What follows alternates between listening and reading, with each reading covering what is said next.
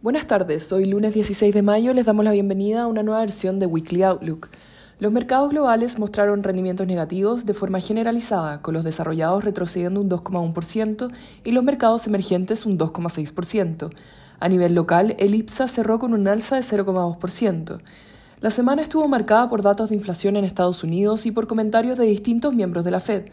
Se mantiene el nerviosismo en el mercado con respecto a las herramientas que debería usar la Fed para controlar la inflación y las repercusiones que tendría para el crecimiento. La publicación del IPC de abril en Estados Unidos entrega algo del calma a los mercados, con un dato que superó levemente las expectativas, pero que registró su primer descenso en el dato acumulado en ocho meses hasta 8,3% año a año, desde el 8,5% año a año alcanzado durante marzo.